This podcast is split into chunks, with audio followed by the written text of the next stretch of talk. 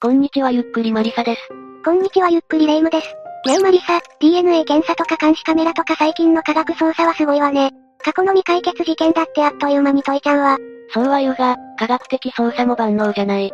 近年の事件で未解決で、未だ真相のわからないものもあるんだ。とは言ってもネットが発達した今では新たに発生してないでしょ。では本日は2000年以降に発生した日本の未解決失踪事件について解説しよう。2019年山梨キャンプ場女児失踪事件。山梨キャンプ場女児失踪事件とは、2019年9月21日に、山梨県南鶴郡道志村にあるキャンプ場において、当時小学1年生であった女児が失踪した事件。失踪事件が起こった日、女児は母と共に複数の家族が参加する2泊参加のキャンプに行っていた。複数って何人ぐらいなの？合計27人だ。女児と同年代の子供もいた。その子供たちが、キャンプから約150メートル離れた沢に遊びに行き、女児が一人で後を追った。その10分後に大人が迎えに行ったが、女児がいなくなっていたんだ。目撃者とかはいないの？人気のキャンプ場なら、すれ違ってもおかしくないわ。他の客にも声をかけるが目撃者はいなかった。またこの子は小さい頃からキャンプに何度も行っており、山には怖い生き物がいると思っていたため、自ら山の中へ入ることは考えられないそうだ。あくまで踏み鳴らされた道だけをまっすぐ進んでいたということね。捜索はどうなったの？その後、警察や消防、自衛隊やボランティアまで多くの人々が捜索に当たったが、未だに行方は分かっていない。現在、女児の母親は様々なメディアや SNS を通して情報提供を呼びかけている。望みを捨てず捜索を続けるしかないものね。けれど本当に辛いことよね。しかし、インターネット上では女児の母親に対して、お前が犯人だろ。募金詐欺の殺人事件などといった心ない誹謗中傷が書き込まれ、逮捕者まで出ているんだ。以前の畠山鈴鹿容疑者みたいに母親が犯人のケースを疑われたのね。あれはあの畠山鈴鹿がおかしかっただけで、普通の母親は子供が心配よ。一つセンセーショナルな例が出ると疑ってしまうんだな。当然だがこの母親は一切の無罪だし、誹謗中傷を行った人間は逮捕に至っている。逮捕されるほどの誹謗中傷ってどんなの ?1 件目は母親の顔写真をブログに掲載し育児疲れからの募金詐欺をした殺人事件。2件目は母親の Facebook のアカウントにお前が犯人だろ。殺すぞお前などの電子メッセージを送信し、脅迫。本当に怪しかったら警察がとっくに捕まえているわよ。彼らの言う募金詐欺というのも的外れだしな。捜索時にガソリンや高速代など交通費は往復で1回2万円弱かかる。チラシの印刷代や刑事の協力者への送料なども含めると、捜索活動に使った経費の総額は、少なくとも330万円だ。これらがこれからもかかり続けるのだから、子供が心配でないとできないぞ。大分県日の出町主婦失踪事件。2件目は少し遡り、母親の失踪事件だ。2011年に大分県日の出町に住む、当時35歳の三永町子さんが失踪した。彼女は数時間前に長女学校に車で送り出している。普通の日常を過ごしている中で急にいなくなったということね。長女の前歯が欠けてしまったと小学校から連絡が入り、まちこさんはすぐに車で娘を迎えに行き、最寄りの歯科医院へと連れて行った。治療を終えた後、一度スーパーに買い物に立ち寄った。11時20分頃の防犯カメラに二人の姿が映っている。11時半頃に長女を再び小学校へと送り届けた際、めまいがするから家で寝ている。終わったら電話してと長女に伝え、そのまま消息を絶ったんだ。長女が3時半頃に戻ってきた時にはまちこさんは見当たらなかった。子供がいなくなるのもショックだけど、母親を失うのも辛いわね。でもマリサ、彼女は子供じゃないわ。これって自分の意思での失踪ってことはないの？この失踪だが、自分の意思とは思えない不思議な点がある。マチコさんはとても慎重な性格だったため在宅中でも必ず戸締まりする習慣があったが、15時頃、長女が歩いて帰宅した時玄関の鍵はかけられていなかった。誰かが押し入ったとか、そういう見方ができそうね。ただ、強盗というのも考えにくい。改めてマチコさんが持ち出したものを調べると、持ち出していたのは、長女のバスタオルと、自分の枕、ビーチサンダルにバッグとポーチ、車のキーだけだった。加えて、普段からマチコさんのバッグに子供たちの健康保険証やクレジットカードが入っていたが、これらは使用された形跡がない。自分の足での失踪にせよ、強盗にせよ、クレジットカードの使用形跡がないのはおかしいわね。強盗でも自分の足での失踪も考えられにくいわ。さらにマチコさんは小煩悩であった。近々予定されていた小学校の運動会や親戚の結婚式、自分の誕生日などを楽しみにしていたという。何か手がかりとかはないの？怪しいと思われていたのが二つ。一つは失踪から約1ヶ月後、自宅に女性の声で助けてと一言だけ告げる電話がかかってきた。ただこれは、いたずらなんじゃないかと警察は考えているようだ。もう一つは？まちこさん失踪の翌日、肘町川崎にあるスーパーで2歳女児の行方不明事件が発生している。加えて、女児がいなくなったとされるスーパーはまちこさん母娘が買い物に立ち寄っていた店と同じだった。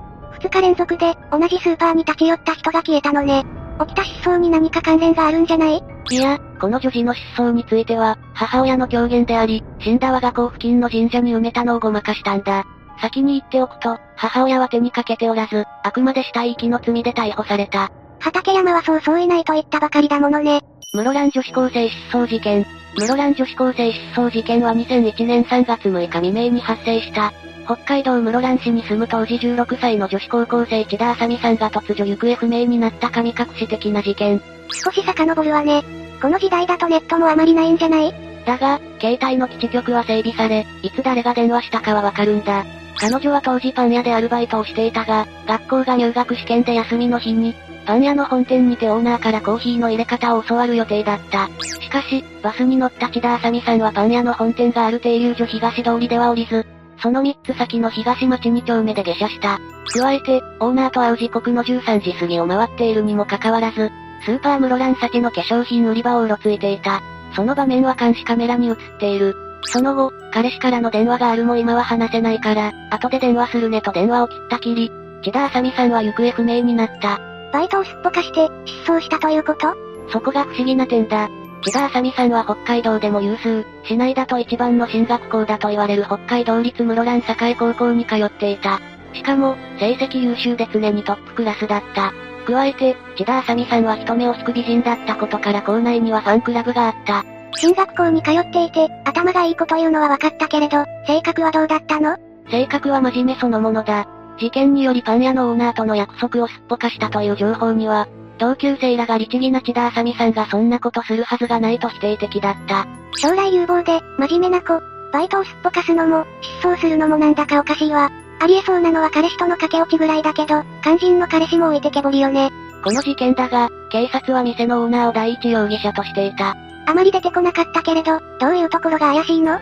警察が調べたところ、このオーナーは千田あさみさんが来ないため探しに出たが、体調が悪くなったため自宅で寝ていたと証言した。これが彼のアリバイだ。見ている人はいないということね。加えて、彼も千田あさみさんも携帯電話を持っている。なのに電話をしていない。もしかして、最後の通話記録が残ってしまうことを恐れていたの？あくまで不可解な点だ。さらに、失踪した彼女だが、室蘭先の化粧品売り場の地、パン屋本店の東通りに戻ったことが分かった。PHS のアンテナ中継地点からの情報だから、角度は高いとされている。まだ結びつくものがないけれど、怪しく思えるわね。三つ目だが、そもそもコーヒー講習はなかったという従業員の証言もある。これは噂程度だが、オーナーは女好きで美人の千田あさみさんを呼び出そうとしたという。怪しすぎるんですけど。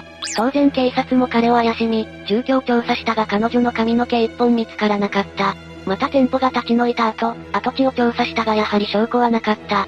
とても怪しいけれど、違う可能性は当然あるということね。